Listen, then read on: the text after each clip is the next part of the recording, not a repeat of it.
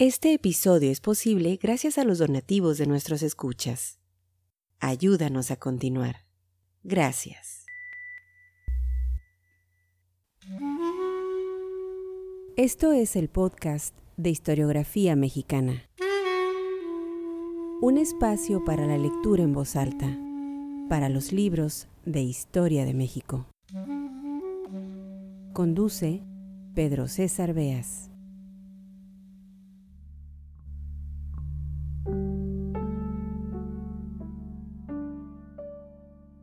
Mediados de los años 90 del siglo pasado, el historiador Enrique Florescano convocó a un grupo de escritores, en su gran mayoría no historiadores, para reflexionar en torno a los mitos mexicanos. El resultado de tal ejercicio fue la publicación de un libro colectivo en el que se abordaron diversas temáticas, la derecha en México, el PRI, el año de 1968, la Malinche, la Virgen de Guadalupe, los caudillos, los indigenistas, el mito del amor materno, entre muchos otros. En contraste con la historia, que refiere a los hechos verdaderamente ocurridos, escribe Enrique Florescano, el contenido del mito puede ser un acontecimiento real o imaginario, o un episodio que nunca ocurrió pero que muchos piensan que efectivamente tuvo lugar. Florescano sostiene que la verdad del mito no está en su contenido, sino en el hecho de ser una creencia aceptada por vastos sectores sociales. Es una creencia social compartida, no una verdad sujeta a verificación.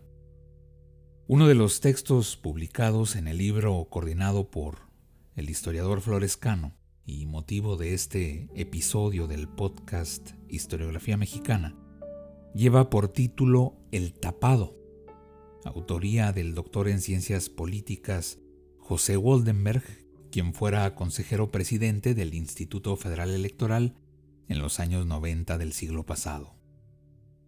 Cuando hablamos de las sucesiones presidenciales en México, en especial de las que se dieron en la segunda mitad del siglo XX, en los años del dominio priista, resulta imposible no hacer referencia al fenómeno del tapadismo, ese mecanismo de selección de eh, lucha interna entre los aspirantes a la silla grande, quienes conscientes del poder del presidente en turno, hacen todo lo posible por convertirse en su favorito o en su protegido.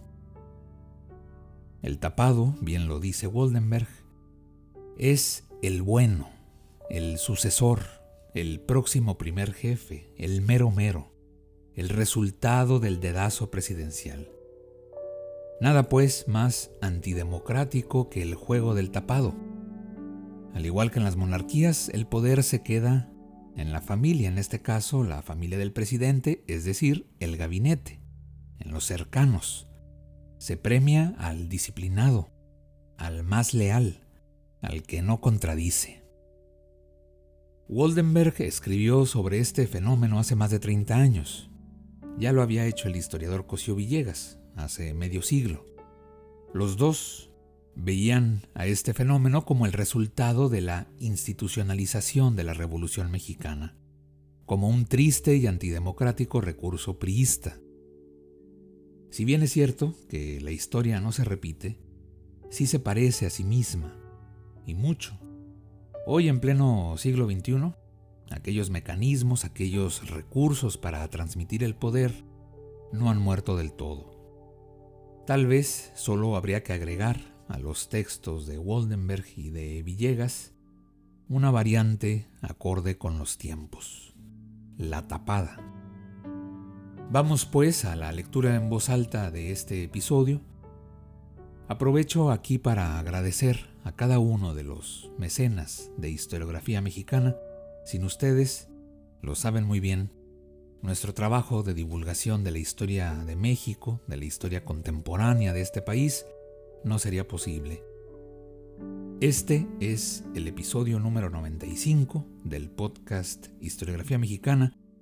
Si lo están escuchando desde alguna plataforma, como Spotify o Apple, los invito para esta entrega en especial, a que lo hagan desde nuestra página historiografiamexicana.com y así escucharán al final del episodio un fragmento de una canción que no se incluye en la versión para aplicaciones. Sean bienvenidos al podcast Historiografía Mexicana.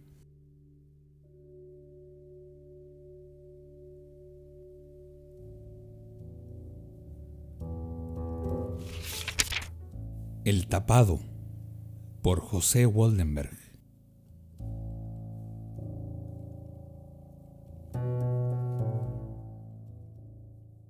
El tapado es el bueno, el sucesor, el próximo primer jefe, todo lo que se quiera, pero es el producto de la voluntad de un solo hombre que removerá la capucha de alguno de sus más cercanos colaboradores, luego de lo cual será el mejor hombre para encabezar los destinos del país, pero nunca antes. El tapado es la fórmula paradigmática que de manera elocuente expresa la disciplina de la clase política, el expediente para evitar pugnas internas y desgarramientos innecesarios, un auténtico elemento cohesionador la desembocadura del largo y complicado proceso por civilizar a las huestes y jefes que surgieron de la contienda armada. Pero es también la expresión de la larga época del partido casi único, de las contiendas electorales que no lo eran, de partidos testimoniales o anunciadores, de fusión con fusión entre aparato estatal y partido revolucionario institucional. El tricolor, para más señas. El tapado ha sido un hombre del círculo primero del presidente. No se trata de un donadie, sino de un hombre del gabinete, alguien visto y mucho, pero que puede ser nominado o no, que puede quedar congelado para siempre o descongelado hasta convertirse en el mero mero. No es casual entonces apreciar lo que Daniel Cosío Villegas vio en Luis Echeverría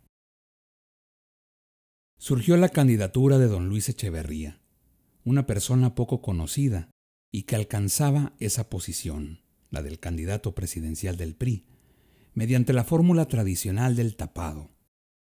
O sea que su selección, lejos de haberse hecho a la luz del día y en la plaza pública, se produjo dentro de la oscuridad y en el silencio del pasillo y la Cámara Real. Más allá de las peculiaridades de Luis Echeverría, Varios de los rasgos señalados por Cosío Villegas lo son de todos los tapados. Pueden tener mayor o menor presencia pública, pero una vez destapados, sufren una auténtica mutación que los lleva a asentar su poder erosionado, marginado, disciplinado al antecesor, al auténtico destapador. Se trata de una mecánica que se cumple de manera puntual e inexorable el tapado, una vez que deja de serlo para ser el candidato, se convierte en una estrella ascendente y su predecesor en una estrella descendente. Ante la mirada atónita del país, escribe Julio Cherer García, Echeverría logró su transfiguración. De un día para otro apareció en escena elocuente, vivaz, desenvuelto. Aprendió a sonreír, perdió peso, si había sido tieso, arrojaba sacos y corbatas al guardarropa y ponía en circulación la guayabera. Si su estilo había sido el de un cortesano, el oído al acecho del superior, sus nuevas maneras eran las de un hombre libre. El deslumbramiento mágico que produce el designado, el seleccionado, es tal que, según Scherer, Rodolfo González Guevara decía, es posible que haya nacido el líder que México necesita. ¿Cuántos habrán dicho a lo largo de los sexenios palabras similares, expresivas de un estado de ánimo que se renueva en cada coyuntura sucesoria? La mecánica del tapado no siempre la ha sido. De hecho, se trata de una fórmula inaugurada con efectividad en los años 50. Durante la década de los 20, el mecanismo sucesorio fue el de levantamientos derrotados, luego de los cuales el triunfador podía ir a elecciones y convertirse en el nuevo presidente. A esa etapa le sigue otra en donde ya no se producen levantamientos armados, pero sí escisiones del trono revolucionario. Al no ser señalados por el dedo, rompen con la coalición gobernante y optan por jugar su suerte de manera independiente. No será sino hasta la operación sucesoria de 1958, cuando la familia revolucionaria logre mantenerse cuestionada luego de que el tapado es destapado. Es decir, el tapado parece ser una institución madura del proceso institucionalizador de la revolución. Los testimonios pueden parecer patéticos, pero son enterados. Quienes hablan de la sucesión y su método no se andan con rodeos y especulaciones. La fuente de la designación es una, el dedo, complemento del mito del tapado. Tiene nombre y apellido, cargo y ubicación, así que para qué andarse con cuentos. Dijo Gilberto Flores Muñoz, un presunto y fallido tapado. En su tiempo no hubo más pontífice que Ruiz Cortines ni más iglesia que la suya. Ofició a solas y resolvió a solas. En definitiva, nadie supo por qué fue el licenciado Adolfo López Mateos, como en definitiva, nadie supo por qué no fue el doctor Morones Prieto. Narciso Basols, por su parte, en el lejano 1957, refiriéndose a la misma sucesión presidencial, escribió México va a saber quién será su próximo presidente, no en julio del año que entra, fecha de la elección, sino en octubre o noviembre del año actual, momento del destape. Sin embargo, a la vista, sin contienda verdadera, el candidato que el presidente Ruiz Cortines escoja ocupará la silla presidencial que él abandone. Sin embargo, Sería burdo error creer que por el hecho de que el presidente Ruiz Cortines va a cumplir la función política de elegir sucesor, puede, a su capricho, sentar en la silla a quien le venga en gana. O como diría cierto escritor retórico, emular a Calígula, escogiendo para gobernar hasta a un caballo. Poder de decisión, sí. De decisión sin contrapesos, también salvo los límites que impone el reino animal y el propio gabinete. Sin embargo, no hay fórmula de sucesión que dure cien años, máxime cuando el país vive un proceso de modernización que a querer o no empieza a forjar referentes partidistas y electorales diversos. La emergencia de sensibilidades, diagnósticos y plataformas diversificadas, que buscan y encuentran candidatos y partidos distintos al oficial, empiezan a matizar el carácter definitivo del destape. Si antes el momento estelar y definitivo de la sucesión lo constituía el día D, luego de lo cual la decisión se formalizaba en elecciones sin competencia, paulatinamente el incremento de la competencia empieza a convertir al destape en un evento central, pero quizá en el futuro, no definitivo.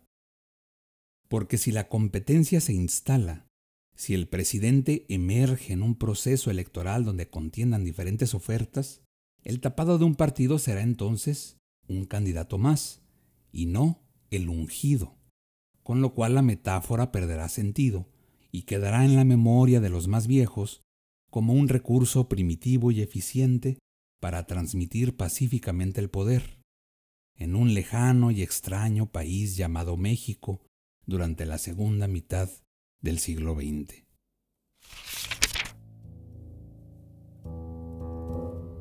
Este episodio fue posible gracias a las amables donaciones de nuestros escuchas. Al convertirte en mecenas de este podcast, fomentas la lectura y la divulgación de la historia de México. Visítanos en historiografiamexicana.com.